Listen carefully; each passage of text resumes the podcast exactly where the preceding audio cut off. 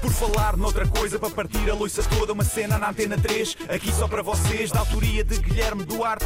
Penso logo existe, já dizia Descartes. Isto é um genérico em rap, mas vai ficar bem estranho. Não tenho mais rimas e vai acabar em feito. Pois é, como já chegámos à conclusão, eu estou doente. Estou muito doente. eh, constipado. Parece aquela dica para não fazer educação física.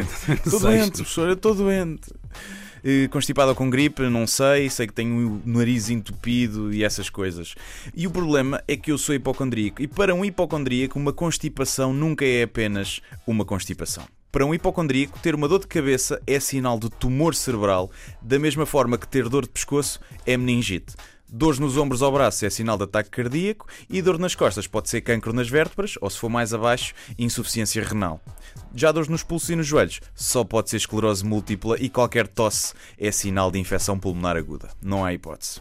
Basta sentir umas pontadas do lado direito do baixo ventre e pense logo que é desta que vem a apendicite, que já infectou e passou para peritonite e vou falecer.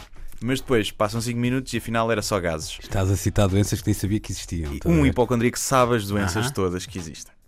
Uma vez eu tinha uma consulta marcada no dermatologista para ver um sinal que eu tinha na mão, que claramente era cancro, pá, de certeza, não é? E então no dia da consulta eu chego à porta da clínica, olho para a mão e o sinal tinha desaparecido. Parece que era sujo ou assim. Eu felizmente vim antes de entrar no consultório e não passei vergonha. Já outra vez eu tive dor de cabeça dois dias seguidos, com períodos de visão desfocada. Então o que é que seria? Falta de óculos? Que por acaso tenho, mas não uso? Não. Resultado de dormir 5 horas por dia durante meses? Não. Cansaço acumulado e stress do trabalho? Nada disso. Só podia ser um tumor no cérebro, maligno e num local que não pode ser operado. Como é que eu sabia? Tinha ido ao Google.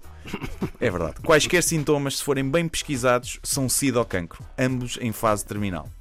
Um hipocondríaco é o pior pesadelo do médico. Eu sou aquele tipo de paciente que, quando vai ao médico, já tem a certeza do que é que tem e desconfia sempre se o doutor relativizar a situação e disser que provavelmente é stress, quando eu vi na internet que pode ser insuficiência cardíaca.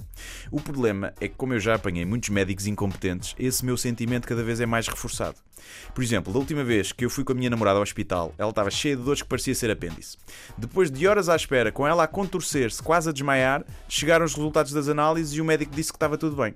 Eu olhei para aquilo e perguntei se o facto dela ter os leucócitos acima do nível normal não poderia indiciar uma infecção, como por exemplo uma apendicite. E a Uou. resposta do médico, sabes qual é que foi? Por acaso estão um bocado altos, estão. Então vamos fazer mais análises. E eu, ah, quem é o hipocondríaco, a mania que tirou medicina no Google? Quem é? Sou eu, mas afinal aqui o campeão até sabe umas coisas. Depois não era apendicite, mas isso também não, também não interessa, não é? Era só gases, lá está, mais uma vez. Há uns tempos eu andava com comissões na pele e então pensei, dermatite, alergia, talvez. Mas procurei no Google e lá está, podia ser cancro ou sida. Para ter sida era preciso ter mais sintomas que curiosamente depois de ler passei a tê-los. Placebo ou previsão do futuro. Nunca vamos saber, não é? Mas então eu fui ao dermatologista e ele disse: Ah, devem ser umas alergias ou desidratação, beba água. O desplante a desvalorizar completamente os meus sintomas gravíssimos de sida, cancro e hepatite C e epidermólise bulhosa também. Eu perguntei ao médico se o facto de ter também os olhos meio secos a arder não podia indicar algo mais grave e ele disse-me: Já vi que andou a pesquisar na net, com um tom paternalista, que eu só desejei ter realmente cancro para lhe esfregar na cara que tinha razão. Mesmo a morrer, dizer: Chupa, médico, vês quem é que sabia? Era eu. Ah, para piorar a minha hipocondríaca, eu tenho arritmias, tenho arritmias cardíacas, epá, e já foram detectadas. O meu cardiologista diz que não tem problema nenhum, são benignas. Eu liguei para lá a marcar uma consulta de retina e o que é que eu descubro? Que o meu cardiologista morreu. Como? Com um infarto. Giro.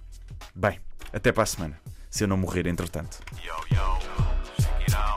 Por falar noutra coisa, para partir a loiça toda, uma cena na antena 3, aqui só para vocês, da autoria de Guilherme Duarte. Penso logo existe, já dizia Descartes. Isto é um genérico em rap, mas vai ficar bem estranho. Não tenho mais rimas e vai acabar em feito.